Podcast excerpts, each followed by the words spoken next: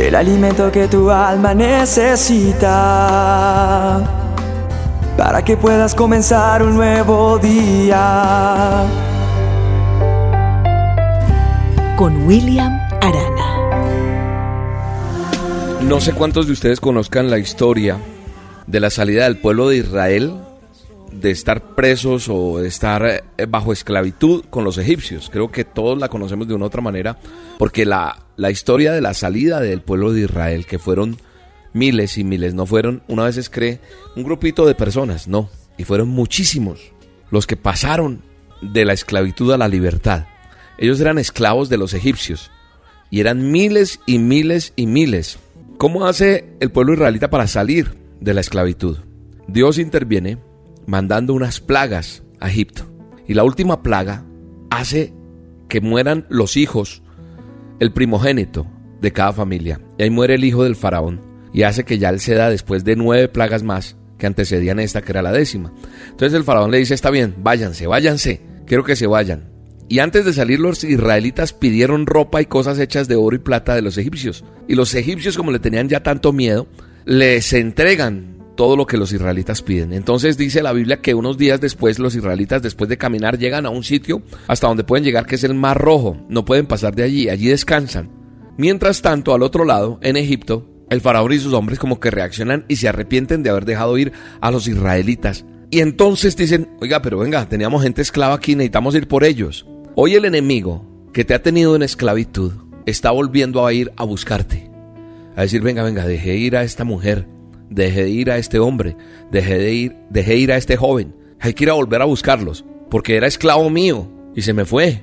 Ahora dice que ora, ahora dice que escucha las dosis, ahora dice que Dios hace milagros en su vida. No, no, no, no, tengo que ir por él, porque él tiene dudas a veces. Los israelitas están descansando y están felices, pero de pronto a lo lejos se divisa que vienen cientos de hombres soldados del faraón, los egipcios.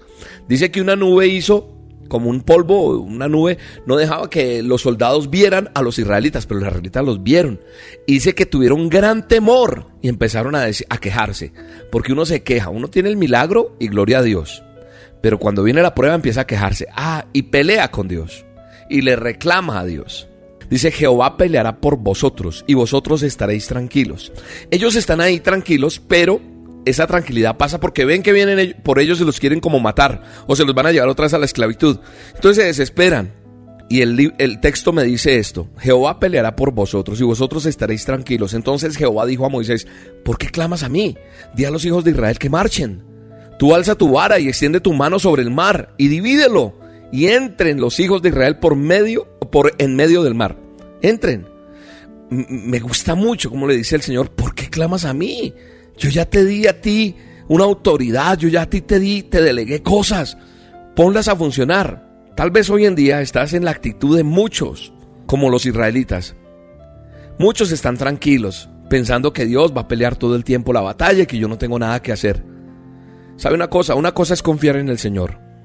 Pero eso no me quita de hacer mi parte. Por eso el Señor le dice a Moisés, deja de clamarme a mí y ponte en marcha. No es solamente, ah, no, pues el Señor peleará por mí. No, creo que también tengo una responsabilidad yo.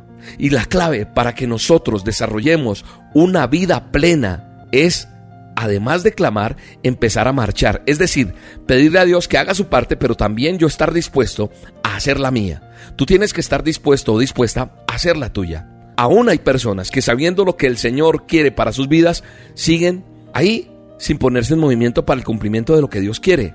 Dios ya te habló claramente, claro. Muchas veces nosotros queremos que las cosas que tienen por, por mejorar cada uno de ustedes, también Dios ya les habló y les dijo que tienen que cambiar, que tienen que ajustar, pero usted se queda quieto y entonces eso hace que usted vuelva a caer en esclavitud, que vuelva a ser esclavo, que vuelva a Egipto, a la tierra de pecado, que vuelva a ese carnaval, como le dije a un amigo, volviste a Egipto, ¿no? Yo salí de Egipto hace rato, esclavo no soy, y hay mucha gente que sin embargo siguen sin hacer la parte que les corresponde. Hay mucha gente que le está pidiendo a Dios que le mejore su hogar, pero no hacen nada para mejorar la relación en el hogar. No se cuidan como pareja, no se cuidan alimentándose emocionalmente, con detalles, haciendo cosas por el hogar. Hay mucha gente que le pide a Dios un trabajo, ay Señor, dame un trabajo mejor, ay es que este trabajo, y la quejadera, pero no sales a buscar un buen trabajo. Tú le pides a Dios cosas. Señor, yo no quiero más deudas, pero te sigues buscando prestado. O a lo mejor dices, bueno, Dios ya me ayudó, te hizo el milagrito y vuelves y te carnavaleas o vuelves otra vez a la vida de... No, no, no. Sigues en esclavitud. Mucha gente quiere que Dios le regale la casa, pero ni siquiera ahorran. Uy, no, pero es que una casa vale mucho, pero no has empezado ni siquiera a ahorrar. Yo quiero que entiendas que la oración no hay que usarla para escondernos detrás de ella. Sí hay que orar, pero sin la acción que me corresponde realizar, eso no funciona. Yo hoy te invito a través de esta dosis que empieces a usar lo que Dios ya te dio. Como en el caso de Moisés, que le dijo, extienda la vara que yo ya te di. Dale, extiéndela. Yo ya te di recursos, te di autoridad. Y si tú vives bajo mi voluntad, yo te voy a respaldar en lo que hagas. La mayoría de las soluciones, escúchame bien porque esto es una perlita, resáltala. La mayoría de las soluciones a tus problemas están en tus propias manos, porque Dios te ha dotado de recursos para que con la bendición que Él te dio resuelvas las situaciones más difíciles. Ah, las soluciones están en mis manos, porque Dios ya me ha dotado de recursos con una bendición grande para enfrentar y resolver las situaciones más difíciles. El Señor no nos da más de lo que no podamos cargar nosotros. Hay que clamar, pero también hay que marchar. Hoy yo, en el nombre de Jesús, quiero bendecirte para que en este momento tiendas un vallado, para que extiendas tu mano, para que visiones, para que profetices, para que declares, para que te levantes, para que extiendas la mano y extiendas la vara que Dios te ha dado en este tiempo y te pongas en movimiento y definitivamente pueda cambiar tu situación y deja de llorar, deja de gritar, deja de estar ahí como haciendo pataleta. No, no, no, no, no. Párate, levántate en el nombre de Jesús, porque tu situación va a cambiar cuando entiendas que Dios ya te dotó de muchas cosas para que cambie tu situación con esa bendición que es la máxima, la bendición de Dios.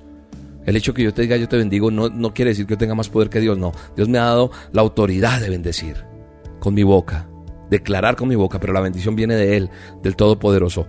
Dios, bendícenos, ayúdanos a extender nuestra vara, a marchar a pasar adelante, porque tú haces prodigios, milagros. Dice la palabra de Dios que pasaron miles, cientos, cientos, millones con sus carros, con su ropa, con todo lo que llevaban, el trasteo.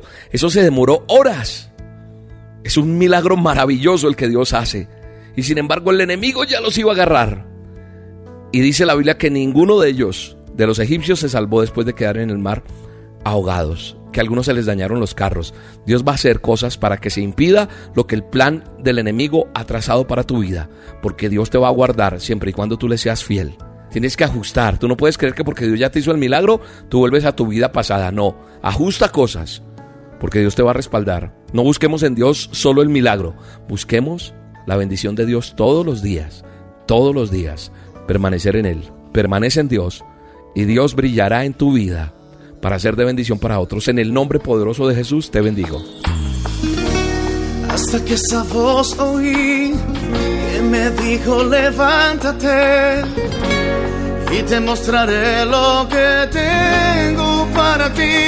Alza tus ojos, tan lejos como puedas ver.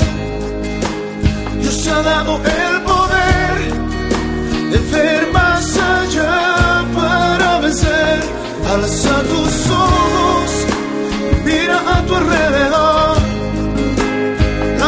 Está a tu lado, justo ahí. Levanta tus manos porque Dios confía en ti. La dosis diaria Con William Arana.